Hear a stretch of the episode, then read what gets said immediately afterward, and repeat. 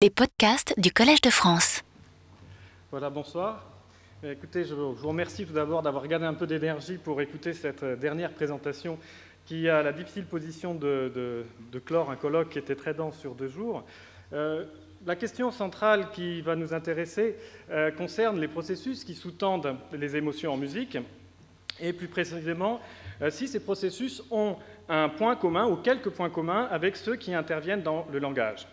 Et il y a deux, un journal, euh, BBS, qui a été porté en juin dernier sur la première question, et un ouvrage, pour ceux qui sont intéressés, euh, extrêmement bien fait, euh, de Danny Patel, qui s'intitule Music, Language and the Brain, qui fait véritablement un compte-rendu très exhaustif de la seconde question.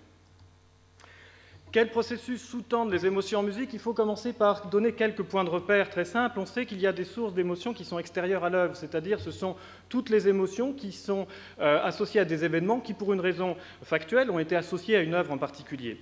Et puis il y a d'autres sources d'émotions qui sont propres à l'œuvre, à la musique que l'on écoute. Et il est probable que ces deux sources cohabitent, mais la première n'est sans doute pas euh, la plus importante. La musique a est assez forte pour pouvoir s'imposer et d'une certaine façon mettre à l'unisson émotionnel toute une foule. Et c'est ce qui lui confère un pouvoir de cohésion sociale très important. Et pour certains, cette force de cohésion sociale serait d'ailleurs l'une des possibles fonctions adaptatives de la musique. Donc c'est ce second, plutôt sur ce second aspect des émotions que l'on va réfléchir maintenant. Sur quoi peut reposer ce pouvoir expressif de la musique Là encore, deux euh, pistes euh, à envisager, les propriétés immanentes du son. Il y a euh, dans la dynamique des sons des propriétés expressives que l'on peut retrouver de façon commune dans la voix et dans la musique, et ça a été développé par différents auteurs. À côté de cela, d'autres souligne que euh, la musique n'est pas simplement une suite chatoyante de sons ou une suite de sons chatoyants, il faudrait plutôt le dire comme ça. Et comme l'a dit Leonard Meyer, une symphonie de Beethoven n'est pas une sorte de banana split musicale. L'expression et l'émotion vient de la composition que le compositeur a imprimée dans la matière sonore. Donc l'effet émotionnel expressif est lié à la syntaxe musicale. Donc c'est ce second aspect que je vais considérer maintenant. Et il est euh, assez important dans les neurosciences cognitives de réfléchir sur les liens entre syntaxe musicale et émotion. Et il y a un ouvrage qui reprend une actualité euh, extraordinaire au regard des découvertes actuelles des neurosciences dont je vais parler, qui est un ouvrage d'un musicologue, Leonard Mayer, qui s'intitule Emotion and Meaning in Music, et qui fait le lien entre syntaxe musicale, attente perceptive et émotion, et je vais prendre un petit peu de temps pour expliquer ces concepts-là, qui sont à mon avis complètement euh, fondamentaux pour le, sujet qui nous occupe. Une émotion se produit lorsqu'une tendance à penser ou à agir d'une façon particulière est, pour une raison ou pour une autre, arrêtée ou inhibée, euh, nous propose Meyer. Et lorsque nous écoutons une pièce musicale, on ne peut pas s'empêcher de faire des attentes sur ce qui va suivre, sur les événements, les structures, comme dira Ray Jackendorf plus tard, le linguiste, qui vont intervenir dans euh, les secondes, les minutes qui suivent. Et d'une certaine façon, euh, vous faites exactement la même chose quand vous écoutez quelqu'un qui parle. Donc moi, en l'occurrence, vous essayez de vous dire, mais où on va? Qu'est-ce qui va se passer ensuite? Ces attentes, dans le cas de la musique, peuvent être résolues, peuvent être retardées, peuvent être résolues différemment de ce que vous imaginiez, ou ne peuvent, peuvent ne pas être résolues. Ce qui est essentiel, nous dit Meyer, c'est qu'un contexte musical engendre des attentes perceptives. Dans le cas contraire, nous dit-il, il ne peut pas y avoir de réaction émotionnelle. Alors, je voudrais tout de suite commencer par vous faire entendre un exemple qui illustre de façon très claire, me semble-t-il, ce concept d'attente qui peut-être pour les moins mélomanes n'est pas si évident que cela. Je le prends dans une symphonie de, Tchaïkovski et vous allez voir ici, pour des raisons diverses, musicales, euh, tout à la fois rythmiques, motiviques et harmoniques, puisque c'est une longue pédale d'accords de, de dominante, petit à petit, vous allez avoir cette sensation qu'il va se passer quelque chose. Mais... Et puis plus on va avancer, vous avez non seulement la sensation de la nature de ce qui va se passer, mais vous savez aussi quand ça va se passer. Et vous avez, je, suis gentil, j'ai mis la flèche ici pour que vous voyez quand vous vous attendez à ce qui va se passer. Quelque chose.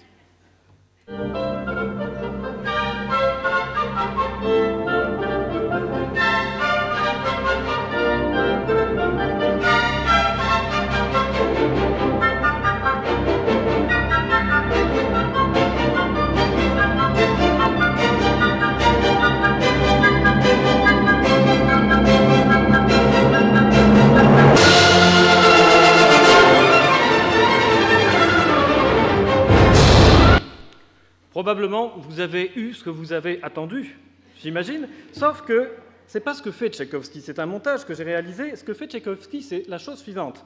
C'est-à-dire que ça commence exactement pareil, vous voyez jusqu'ici, euh, si je retrouve ma souris, voilà.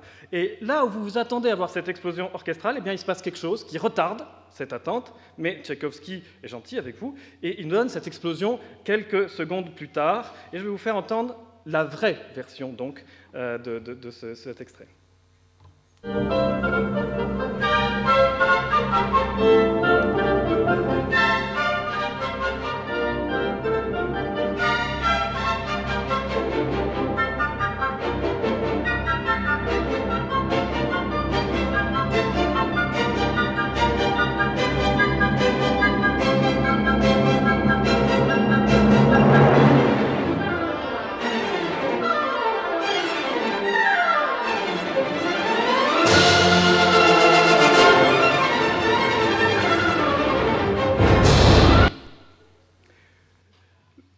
que maintenant cette notion d'attente est perceptuellement plus claire.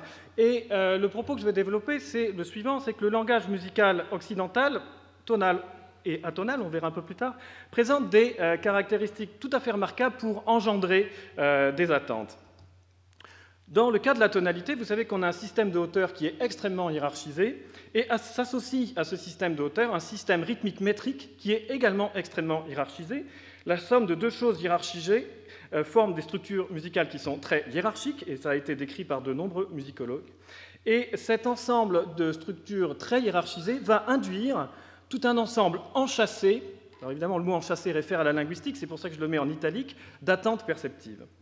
Je vais vous donner quelques exemples de cela, d'abord emprunté à la théorie de Meyer, euh, qui, dans son livre remarquable Explaining Music, nous indique comment ce type d'attente se, peut se produire dans le cas de la mélodie, par exemple. Vous avez ici un saut d'intervalle qui génère l'attente qu'on va revenir à un moment ou à un autre vers la note de départ. Mais alors que ce processus de retour s'entame ici. Vous voyez qu'il y a un deuxième saut d'intervalle qui se passe, donc qui crée à nouveau une, attente qui s'emboîte dans la première, et au moment où euh, cette résolution va être faite, un autre saut d'intervalle intervient, donc on est reparti pour un cercle d'attente, et il faut attendre un certain temps pour que la première attente soit résolue. Donc on a ici une, structure très simple où les attentes perceptives de l'auditeur s'enchassent, s'emboîtent les unes dans les autres. Alors cette notion d'emboîtement a été poussée à son extrême par euh, le musicologue Fred Lerdal et le euh, linguiste d'inspiration chomskienne Ray Jackendorf dans un ouvrage qui a beaucoup influencé la discipline, une théorie générative de la musique tonale. Et comme vous le voyez, euh, dans, cette, cette approche, toutes les structures, qu'elles soient métriques ou de groupement, sont hiérarchisées. Et cette hiérarchie, si vous voulez, conduit euh, notre système perceptif à entendre certains événements comme étant des points vers lesquels la musique va. Et comme il y a une hiérarchie de points vers lesquels la musique va, il y a des attentes qui sont totalement euh, emboîtées, et c'est ce qui est représenté ici dans la structure de prolongation, qui est l'ultime composante du modèle. Si on reformule tout ça de façon un petit peu différente, sur le plan cognitif, la musique est structurée par des attentes qui s'emboîtent et opèrent à plusieurs échelles de temps. Et cette structuration du temps est absolument fondamentale pour comprendre les liens qui existent entre émotion et syntaxe en musique. Plus ces attentes perceptives, ces tensions, ces détentes qui s'installent entre les événements musicaux vont se multiplier, s'emboîter, s'enchasser, un peu comme des propositions d'une phrase, plus forte va être l'expérience musicale. Et euh, Meyer nous donne euh, cette, phrase que j'ai laissée en anglais pour, le, style, que plus on a de suspense qui s'élabore, plus il y a de la tension, et plus forte sera l'émotion liée à la résolution de ces tensions. Et tous les musiciens qui ont fait du jazz et qui euh, se sont trouvés à improviser un moment dans le jazz savent que le point final de l'improvisation est le point le plus crucial. C'est-à-dire que c'est celui qui va entraîner l'acclamation du public. Si l'improvisation n'était pas extraordinaire, mais qu'on arrive à ramener le morceau, l'improvisation, euh, au point de départ du morceau, à ce moment-là, le public est très content. Et ça veut dire que la résolution des attentes est quelque chose de véritablement essentiel. On a ça aussi dans certaines musiques populaires en Sardaigne, dans le chant guitare, où les gens improvisent. Et on voit bien quand les gens applaudissent, c'est quand ce retour au point de départ, cette résolution des attentes a été bien fait. Je vais vous donner un deuxième exemple qui prend un tout petit peu plus de temps, mais qui est une illustration, euh, à mon sens, parfaite de ces attentes qui s'accumulent, de cette tension qui s'accroît et de l'émotion qui apparaît lorsque euh, la résolution est, produite. Et vous allez voir que dans cet exemple, la résolution est assez terrible, si on peut le dire. Euh, nous avons toute une succession de déclamations et de suspensions, et l'attente liée à cette suspension est, sur le plan syntaxique, dû à un accord très particulier, l'accord de septième diminué, qui, dans la musique tonale, ouvre la possibilité d'aller vers quatre tonalités différentes. Donc le suspense est énorme parce qu'on est à un carrefour à quatre voix et on ne sait pas où on va aller. Et euh, Liszt entretient pendant très longtemps, presque une minute trente, euh, cette, attente, cette inquiétude. Vous vous rendez bien compte qu'il va se passer quelque chose. Et ça s'accumule, si vous voulez, cette, cette inquiétude et cette attente, ce suspense ici, et la résolution qui apparaît là est assez fulgurante d'une certaine façon.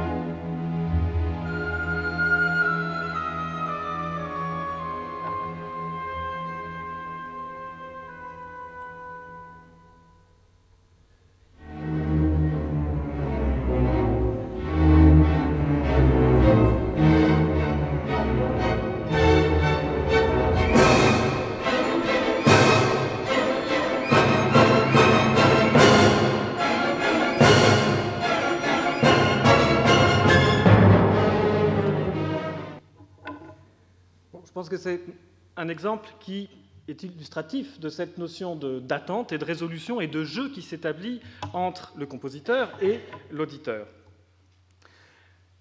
La gestion des, attentes temporelles, la gestion temporelle des attentes, nous a proposé Meyer, est à l'origine de l'émotion musicale, et je reviendrai sur ce point-là en conclusion. Je pense que c'est un phénomène tout à fait fondamental, c'est-à-dire je ne pense pas qu'il puisse y avoir de communication humaine sans un système qui gère les attentes de ceux avec qui on communique, et nous sommes en train de gérer des attentes, vous pour comprendre où je vous conduis, et moi pour essayer de vous donner les signaux pour répondre à cette question. Dans l'immédiat, je vais revenir sur des choses plus euh, scientifiques, neuroscientifiques. Ce qui va nous intéresser dans cet exposé, c'est quels sont les fondements neurocognitifs de ces liens entre syntaxe, attente et émotion en musique. Et la structure temporelle de l'exposé est la suivante. Premier point sur syntaxe musicale, tonale et attente. Un deuxième point sur le lien entre ces attentes et les émotions. Et je dirais juste un petit mot euh, sur le cas de la musique contemporaine. Les liens entre syntaxe musicale, tonale et les attentes perceptives sont mieux compris depuis qu'on a une description, disons, de, la façon dont le langage tonal s'organise d'un point de vue cognitif. Et comme nous l'ont proposé Carol Krumensel et ensuite Fred Lerdal, cette organisation se fait autour de trois unités qui sont emboîtées les unes dans les autres, les notes, les accords et les tonalités. Les notes qui s'organisent en accords, qui s'organisent en tonalités, et les tonalités qui s'organisent entre elles par des distances, des proximités euh, plus ou moins grandes. Chacune de ces structures, chacune de ces unités est structurée par des relations. Dans le cas des notes, nous avons des relations hiérarchiques très fortes à l'intérieur d'une tonalité. Certaines notes euh, fonctionnent comme des points de référence cognitifs pour la perception. On va sentir qu'on va vers ces notes-là. Donc ces points de référence attirent les autres notes, ce qui instaure des jeux de tension et de résolution des attentes perceptives. Et comme vous le voyez sur ce euh, dessin, ces points de référence changent en fonction que nous sommes dans la tonalité Do majeur, avec certaines notes de référence ici, ou dans la tonalité de Fa dièse. Très concrètement, cette euh, structure permet de faire des petites choses qui ne sont pas très intéressantes esthétiquement, mais parlant du point de vue cognitif, si vous prenez une mélodie comme celle-ci, c'est exactement la même mélodie, mais que pour une raison ou une par une autre, vous la faites comprendre, entendre dans des tonalités différentes. Vous forcez l'auditeur à la penser en La mineur, à l'entendre en La mineur, ou à l'entendre en Sol majeur. Il suffit de changer un tout petit peu le début de la mélodie. Vous allez modifier les centres d'attraction, les points de référence de cette mélodie, qui sont représentés ici en bleu et vous voyez que ce ne sont pas les mêmes alors que c'est exactement la même mélodie. Et de fait, vous allez complètement modifier la perception de cette mélodie parce que les attentes perceptives sont distribuées différemment. Si on écoute cette mélodie-là, vous allez avoir la sensation que la mélodie n'est pas finie lorsqu'on arrive ici, alors que là, la sensation, la mélodie est totalement finie. Je ne vais peut-être pas vous faire entendre ça parce qu'il y a d'autres choses plus intéressantes à écouter. On peut, si vous le voulez, d'accord.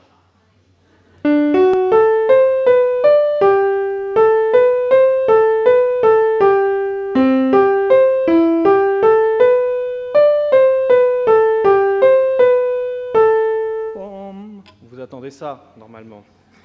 Et si vous écoutez ça juste après, vous avez d'avoir l'impression que ce n'est pas la même mélodie, même si c'est les mêmes notes et les mêmes rythmes. Hein.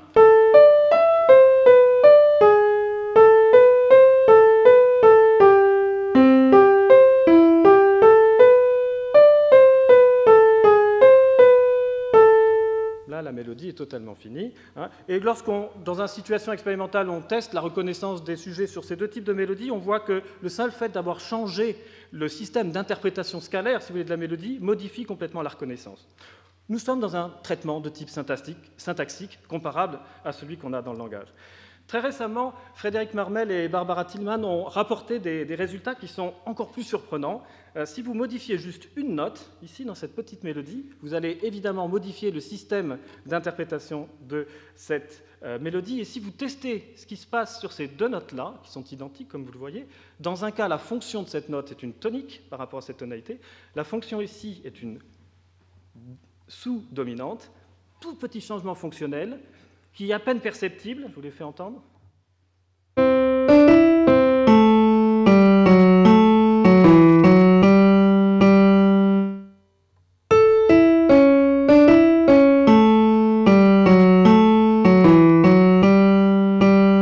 Musicalement, il y a une toute petite différence fonctionnelle, et si on regarde ce que fait le cerveau de cette fois des sujets, on constate qu'au niveau des potentiels évoqués, eh bien, le cerveau différencie très clairement les deux fonction de ces notes, même si l'environnement sonore est extrêmement semblable.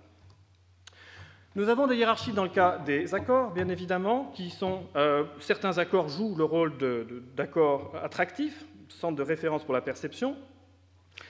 Et si on ne respecte pas ces, euh, pôles d'attraction, eh on va créer ce qu'on appelle des violations d'attente harmonique. Et je vous donne quelques exemples de ces violations d'attente harmonique. Et ces exemples sont dus au musicologue François Madurel, que je remercie.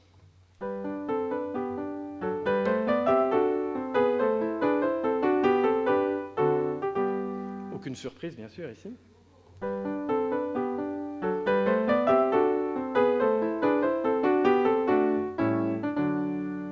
tout petit peu de surprise.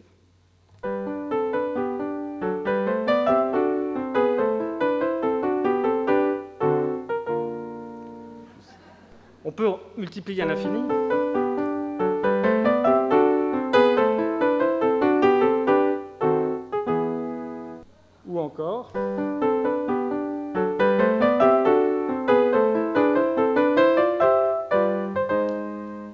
Les attentes étaient emboîtées, vous voyez, on a été complètement euh, perdu. Donc la musique regorge d'énormément de moyens de jouer avec ses attentes dans le cas de l'harmonie. Et c'est pas fini parce que ensuite, après euh, les accords, vous avez cette unité structurelle qui est les tonalités. Voici une représentation de l'espace des tonalités tel que l'a proposé le musicologue Fred Lerdal.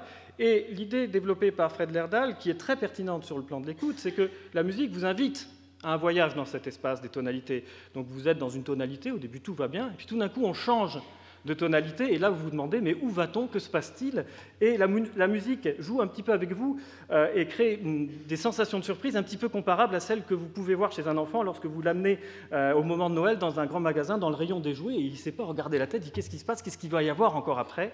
Et la musique nous propose un petit peu euh, ce genre de choses en jouant sur ce troisième niveau de structure que sont les tonalités.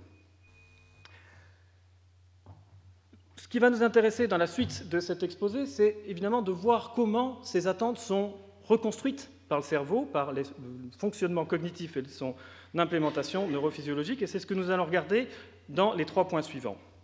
Études comportementales, électrophysiologie et imagerie cérébrale. Les études comportementales, euh, pour tester ces phénomènes d'attente, sont assez simples. On présente un contexte musical, et ensuite, on présente un accord qu'on appelle cible parce qu'on va demander au sujet de faire une tâche perceptive sur cet accord. Et cette tâche perceptive, elle est volontairement simple, c'est-à-dire qu'elle ne doit pas poser de problème, elle est binaire, c'est oui ou non, et euh, je vais vous donner quelques exemples, bien sûr. Ce qui nous intéresse, c'est de voir comment la relation fonctionnelle, syntactique, entre cet accord et son contexte va modifier l'aisance, la facilité, la rapidité avec laquelle cette tâche est réalisée. Et évidemment, c'est un moyen pour nous de savoir quels sont les accords qui ont été anticipés par l'auditeur. Si l'accord cible correspond à l'accord qui a été anticipé, ben, vous pouvez deviner que cette tâche va être faite très facilement et sans erreur. Si par contre l'accord cible ne correspond pas tout à fait à ce que vous avez attendu, vous allez pouvoir faire la tâche parce qu'elle est simple, mais ça va prendre un tout petit peu plus de temps pour vous remettre un petit peu de l'effet de non-respect des attentes. Très concrètement, on présente des petites séquences d'accords qui peuvent s'achever, dans le cas des études que nous avons réalisées, soit sur un des accords de la tonalité qui est le plus attendu, l'accord de tonique, soit sur un accord de la tonalité qui est syntaxiquement correct, mais qui n'est pas celui qui est le plus attendu à la fin de la, pièce. Et nous avons fait ça dans différents types de tâches. Et la tâche que je vais vous, faire, euh, vous montrer était ici une discrimination de phonèmes. Donc ces séquences étaient chantées par un, synthétiseur de, voix chantée qui rappellera les présentations précédentes.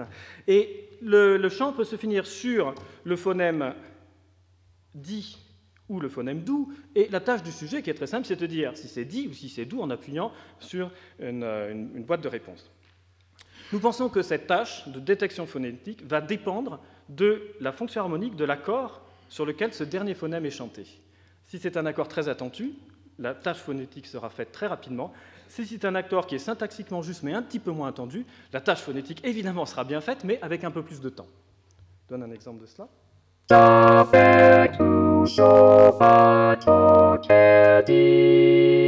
Vous avez reconnu dit Voici d'où.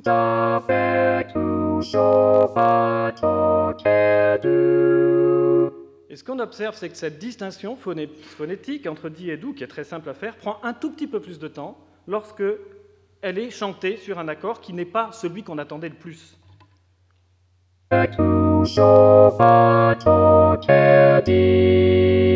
Voici pour doux.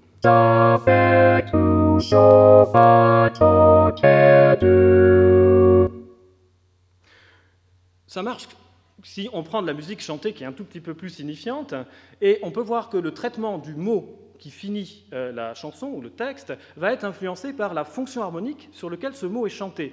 C'est-à-dire que dans ce type d'expérience, on demande au sujet de dire si la phrase se finit sur un mot ou sur un non-mot. Donc de temps en temps, on demande au chanteur de chanter des choses, et au lieu de dire cou, ils disent euh, crou, par exemple. Il ne doit pas correspondre à un, mot normalement. Euh, et le sujet doit dire Ah, là c'était un non-mot, j'appuie vite. Là c'est un mot, j'appuie J'appuie, mais sur l'autre bouton. Voici ce que ça donne. Ah. attendez, c'est pas grave. PowerPoint fait toujours des petites blagues de temps en temps. Je vais vous faire écouter. Ben, normalement, en rechargeant, c'est bon.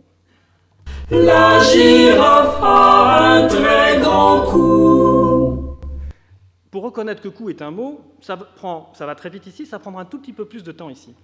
La girafe a un très grand coup. Et nous avons comparé, si vous voulez, ces effets de, de, de, de violation des attentes musicales aux effets de violation d'attentes sémantiques. Si on chante maintenant La girafe a un très grand pied. Bon, vous attendiez pas à cette fin, mais la girafe a le droit d'avoir un très grand pied, donc c'est pas faux. Mais bon, vous allez dire, ok, c'est pied, c'est un mot, mais on ne s'attendait pas à ça. C'est tout à fait comparable avec la musique. Ça. Lorsqu'on a mis un autre accord, ben, vous réagissez exactement de la même façon, ça se traduit dans les temps de réponse. Alors, cette étude, juste un mot, est intéressante parce qu'elle montre qu'un traitement musical peut être fait extrêmement rapidement, il peut être fait avant même que le traitement euh, linguistique soit fait, puisque la tâche du sujet, c'est faire un traitement linguistique. Donc la musique peut euh, venir un petit peu embêter euh, le traitement du langage, interférer avec le, langage.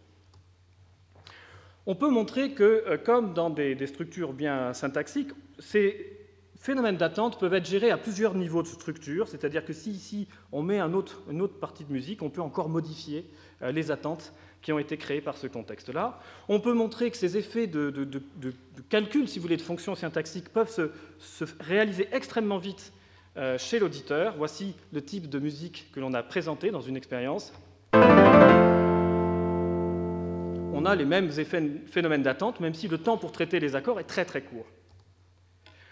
Sur le plan électrophysiologique, nous avons regardé quels étaient les phénomènes euh, électrophysiologiques qui étaient associés à ces violations d'attente. Nous avons regardé ça avec l'équipe de Marseille, de Mireille Besson, et nous avons trouvé, pour ceux qui ont l'habitude des euh, potentiels évoqués, que nous avions une positivité 300 millisecondes après le début de l'accord, qui était plus grande lorsqu'on avait un accord de sous-dominante, c'est-à-dire un accord qui était un peu moins attendu. D'autres équipes ont fait ça. Annie Rudpatel à Los Angeles, à San Diego a fait ça. Euh, il a varié l'intensité des euh, violations harmoniques en mettant ici un accord qui était dans la tonalité, qui était dans un ton proche ou dans un ton éloigné.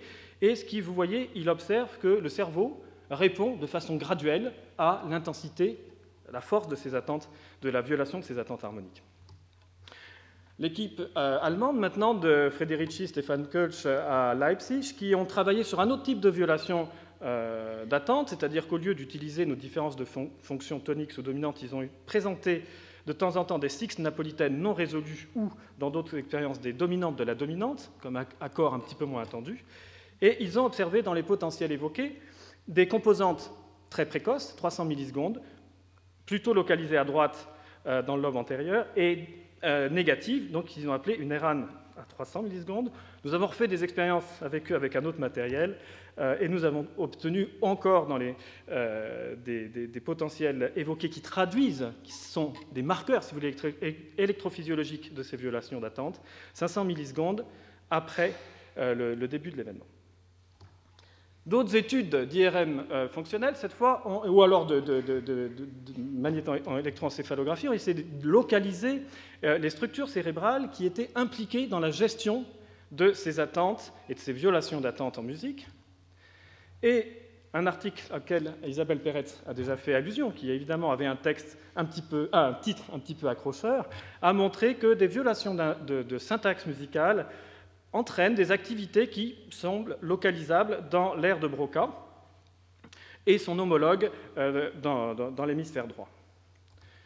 D'autres études ont été reprises euh, aux États-Unis par Barbara Tillman et l'équipe de Jamshed Barusha, et avec le même type de paradigme, on pu isoler effectivement euh, dans l'hémisphère droit et dans l'hémisphère gauche, dans le gyrus orbitofrontal, des zones qui semblent, de façon systématique, répondre à ces violations d'attente euh, harmonique, avec toutefois une asymétrie un petit peu plus prononcée pour l'hémisphère droit, c'est-à-dire que l'hémisphère droit semble plus actif dans la détection de ces erreurs de syntaxe. Les deux équipes françaises et allemandes se sont réunies pour faire une étude avec d'autres matériels et ont confirmé, si vous voulez, euh, ce type de résultat. Donc il y a une certaine robustesse. On a trouvé que le réseau qui était impliqué dans la détection de ces attentes était quand même assez large et parmi les régions qui étaient, euh, semblaient être impliquées, on a le cortex frontal inférieur, c'est-à-dire l'équivalent de Broca à droite, qui est majoritairement activé, l'équivalent gauche qui l'est un peu mais moins significativement, Et on a deux euh, zones qui sont également intéressantes. Le sillon temporal supérieur, dont il a été fait question ce matin à plusieurs reprises, euh, qui est aussi actif, et le cortex orbitofrontal. Et le sillon temporal supérieur, comme il a été dit ce matin, est assez impliqué dans toute euh, la gestion de, des aspects sociocognitifs de la communication. Quant au cortex orbitofrontal, et ça va nous ramener vers le thème de notre euh, session, semble être impliqué dans les réponses émotionnelles à la musique, puisque Anne Blode et Robert Zator ont montré euh, dans deux études que le cortex orbitofrontal était actif lorsque les stimuli étaient perçus, les stimuli musicaux étaient perçus comme plaisants. Donc, si l'on résume ce, cette partie-là, les traitements des attentes se font de façon rapide, automatique. Ils sont associés à une signature électrophysiologique euh, qui est assez stable, on va dire. Quant à l'imagerie cérébrale, on peut penser, avec quelques précautions, comme l'a dit Isabelle ce matin, euh, que certaines ressources neurales pourraient être partagées entre la gestion de ces attentes et la gestion des, attentes dans le domaine linguistique. Et on peut envisager qu'il y a des liens entre les zones du cerveau qui sont impliquées dans la gestion des attentes en musique avec les réseaux émotionnels et ceux de la cognition sociale. Quel lien avec les émotions? Que dire des effets expressifs des modulations? On sait que les changements de tonalité sont vécus par les auditeurs comme des effets expressifs.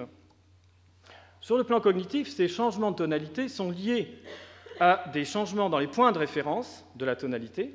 Hein, ils ne sont pas les mêmes, comme vous voyez, entre ces deux tonalités. Ces changements de points de référence réorganisent votre système d'attente perceptive. Plus les changements de points de référence sont importants, ce qui est le cas lorsque vous modulez vers une tonalité éloignée, plus cet effet euh, expressif de la modulation va être fort. Et ça sera encore plus euh, renforcé si la modulation se fait sur un laps de temps très rapide. L'effet du mode majeur et mineur, vous savez que c'était un, une question qui a été beaucoup débattue. Est-ce que le mode majeur est gai, le mode mineur est triste? Euh, Isabelle Peretz et son équipe ont apporté une réponse qui, je pense, est très, très, très juste. Il ne s'agit pas de dire que la musique majeure est gaie et la musique majeure est triste, mais la réponse est la suivante. Un morceau qui passe du mode majeur au mode mineur devient plus triste.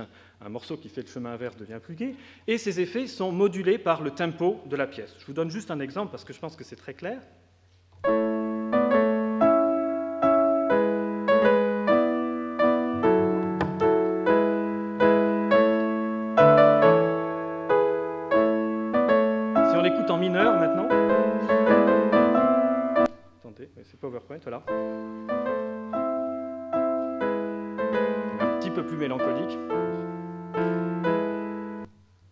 Si on l'écoutait plus vite.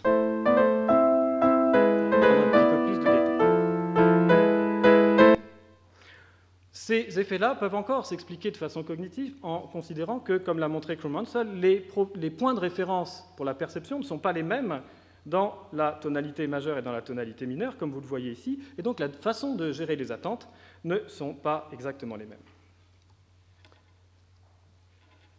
Qu'en est-il des violations d'attente harmonique dont on a parlé? Eh bien, il y a des travaux récents de l'équipe de Stéphane Kölsch et de ses collaborateurs qui ont montré que des violations d'attente comparables à celles que j'ai fait entendre tout à l'heure vont être associées à des modifications dans les réponses électrodermales des sujets, et vous voyez que les modifications sont de plus en plus grandes lorsque l'accord passe d'attendu à peu attendu à très inattendu. Elles sont associées, ces réponses, à des euh, modifications dans les potentiels évoqués que nous avons déjà évoqués. Kölsch a fait ça avec d'autres euh, types de matériaux musicaux. Il a trouvé des effets de ces violations d'attente sur les jugements comportementaux d'émotion, sur les réponses électrodermales et sur les potentiels évoqués. Et comme il est très actif dans la recherche, il a également essayé de regarder comment ces violations d'attente pouvaient être euh, détectées, si vous voulez, au niveau de l'amygdale, donc une zone du cerveau qui est très euh, impliquée dans les réponses émotionnelles. Et euh, Stéphane Kölsch voit que dans l'amygdale droite comme dans l'amygdale gauche, on a des activations qui sont plus fortes lorsque des violations harmoniques sont présentes euh, dans le matériel sonore.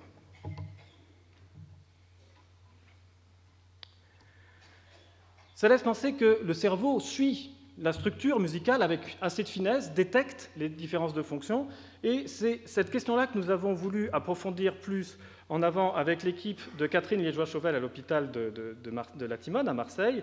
Et nous avons, dans le cadre hospitalier, pu suivre euh, des patients qui ont des électrodes implantées dans le cerveau pour des raisons médicales. Et pour des raisons médicales, il s'agit d'isoler quelle est la fonction des zones qui sont touchées. Et il est important de savoir si des réseaux émotionnels peuvent être touchés par ces électrodes. Donc les études sur la musique contribuent à faire ce diagnostic médical. Et je vais vous faire entendre, vous faire voir ce qui se passe dans différentes zones du cerveau, le cortex auditif, l'amygdale et le cortex associatif, lorsque le, un stimulus sonore est présenté. C'est le cas d'un cas unique de patient, bien sûr, que je vous présente.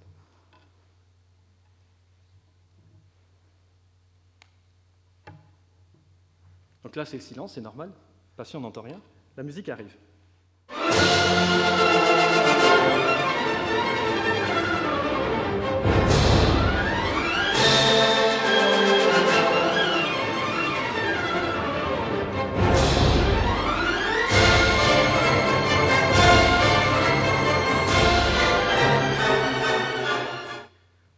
L'exemple est très bien parce qu'on voit, je pense qu'à chaque fois que vous voyez du rouge, c'est qu'il se passe quelque chose, la, structure répond, et on voit que cette réponse est calée euh, sur la structure musicale. Dans le cas présent, bon, euh, la, structure est, assez euh, limpide sur le plan acoustique. Mais c'est beaucoup plus compliqué lorsqu'on regarde ce qui se passe lorsqu'on a présenté neuf extraits, par exemple, neuf morceaux musicaux, qui sont d'émotions joyeuses, et on regarde comment euh, le, cerveau répond à ces euh, extraits, et on voit que, même si vous ne connaissez pas trop, que la répartition des, réponses du cerveau change complètement temporellement en fonction des morceaux, ce qui veut dire que le cerveau s'ajuste, se met, se cale sur la structure des pièces. On va regarder dans l'amygdale, qui est une zone que l'on sait être impliquée dans les réponses émotionnelles, et vous voyez ici qu'on a les neuf pièces, hein, et que la réponse de cette structure change en fonction d'une pièce à l'autre. Et évidemment, la grande question qui nous intéresse, c'est à quoi répond l'amygdale? Je vais vous faire entendre ce qui se passe chez un patient non musicien. Et on peut assez facilement identifier, au moins dans, un grand nombre de pièces, pas dans toutes, mais dans certaines, des éléments structurels extrêmement précis. Ici, par exemple, vous avez une reprise thématique, vous allez l'entendre, et lorsque ce thème revient, vous avez une réponse très marquée euh, de l'amygdale.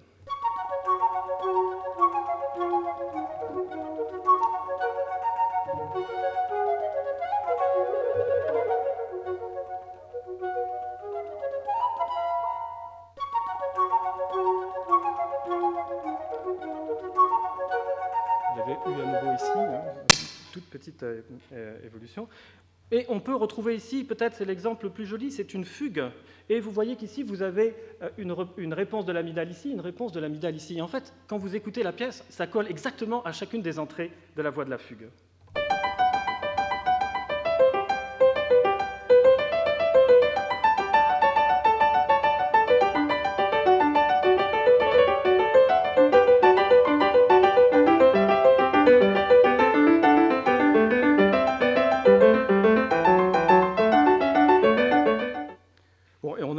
Encore, si on voulait, euh, d'autres exemples à montrer. Donc, l'amygdale semble répondre à des éléments de structure du langage musical, à la dissonance, on le savait depuis les travaux de Bloch et Zator, aux violations harmoniques grâce aux travaux de Kölsch, et dans les études que nous voyons, il semble que l'amygdale réponde à des éléments de langage musicaux, peut-être un petit peu plus élaborés que des réponses de violation d'attente, mais à des attentes relativement, relatives à la répétition des motifs de la musique. Il y a donc des liens très forts entre émotion et langage musical, j'espère que c'est clair. J'aurais pu arrêter mon exposé, mais si j'ai encore un peu de temps, je voudrais quand même dire un mot sur les musiques qui ne sont non tonales. Je ne voudrais pas laisser l'impression que ce lien n'est possible que lorsqu'on a un système du type tonal. Et nous nous sommes demandé que se passerait-il sur le plan émotionnel si on enlevait toutes les hiérarchies tonales Et c'est une étude que nous avons faite avec le musicologue Philippe Plalit, qui travaille avec nous à Dijon, et nous avons pris deux pièces de Beethoven, je ne vous dis pas lesquelles, nous avons enlevé toutes les hiérarchies tonales, donc vous voyez que du point de vue distributionnel, il n'y a plus aucune saillance de, séquence de, notes, tout est aplati. Et nous sommes demandé comment les auditeurs vont réagir. C'est un petit peu comme si on avait constitué une sorte de rencontre improbable entre euh, Ligeti et Beethoven, Ligeti revisitant avec l'atonalisme les sonates de Beethoven. Petit jeu d'écoute pour vous. Trouvez les sonates de Beethoven qui ont été ligétisées, si je peux me permettre, et essayez de voir qu'est-ce qui peut changer dans la perception en termes d'attente musicale.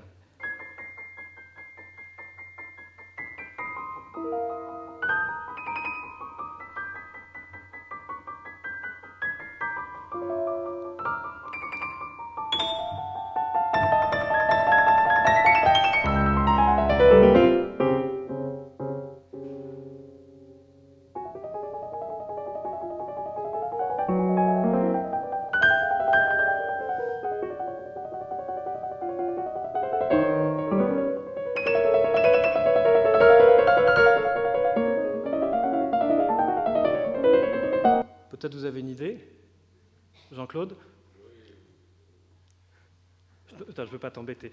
Je vous fais entendre la vraie version.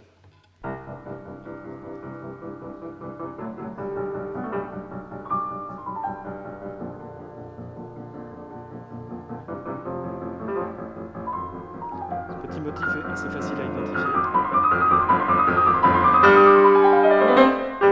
Je vous le refais écouter dans la version Ligeti. S'il veut bien.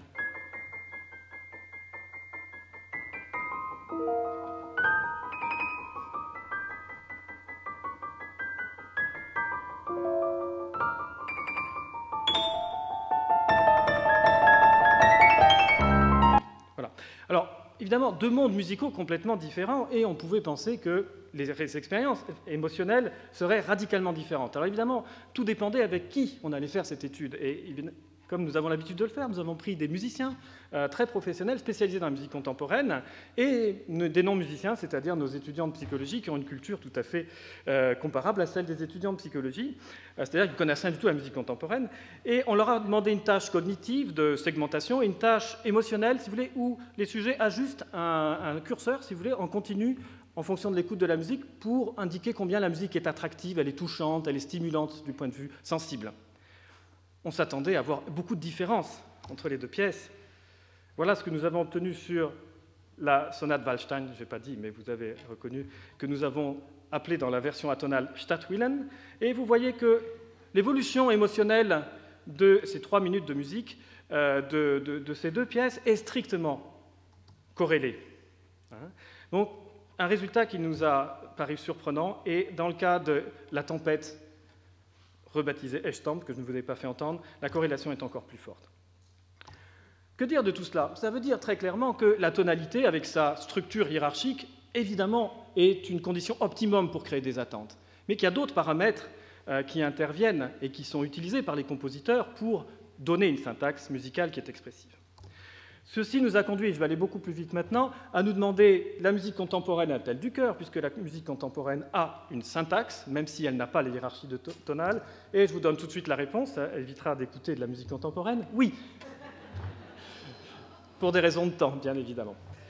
Donc on peut montrer et que ce n'est pas qu'une question de tonalité, c'est-à-dire qu'en dehors des systèmes de la tonalité. Je pense qu'on pourrait faire la même chose avec des musiques euh, ethniques qui viennent d'autres cultures.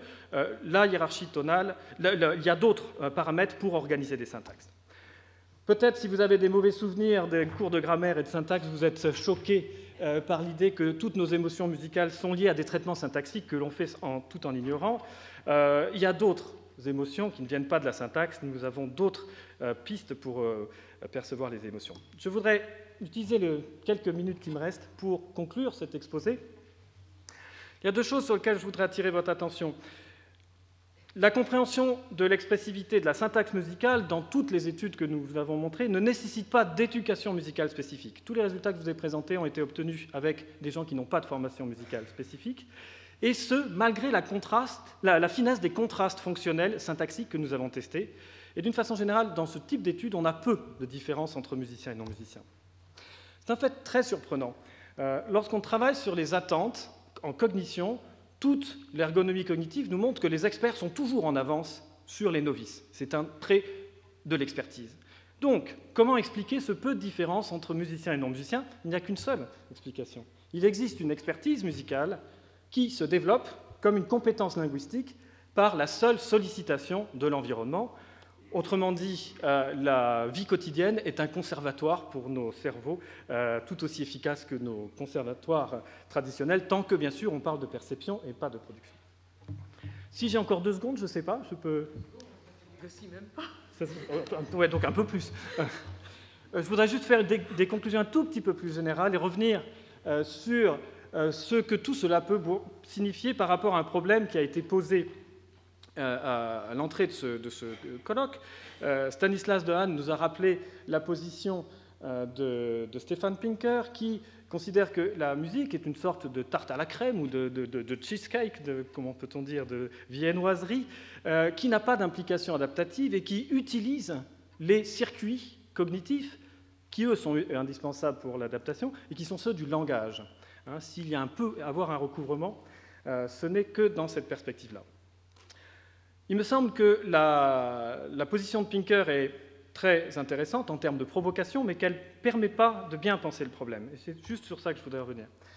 Une autre façon de poser les problèmes qui nous occupent, de relation entre musique et langage, est de le poser par rapport à des euh, problèmes socio-cognitifs de communication. Pour notre espèce, la communication est vitale. Et pour pouvoir communiquer avec les autres, il faut une empathie.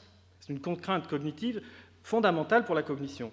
Être en empathie, ça veut dire avoir une idée de quelles sont les attentes des autres avec lesquelles on communique et comment on peut configurer nos signaux de communication pour répondre à ces attentes et aussi orienter ces attentes dans un sens ou dans un autre. Si cette nécessité de communication a des enjeux si importants pour l'espèce, il est tout à fait possible que le cerveau puisse avoir engagé des ressources neuronales extrêmement importantes pour satisfaire cette contrainte socio-cognitive.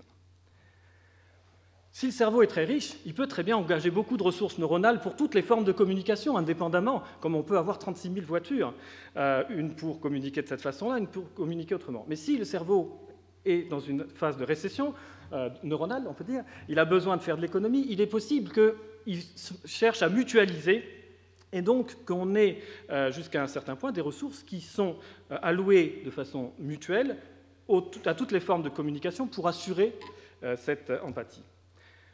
Un module qui gérerait les attentes linguistico-musicales qui se développent dans le temps et qui serait partagé par différentes personnes d'une espèce permettrait d'établir cette fonction.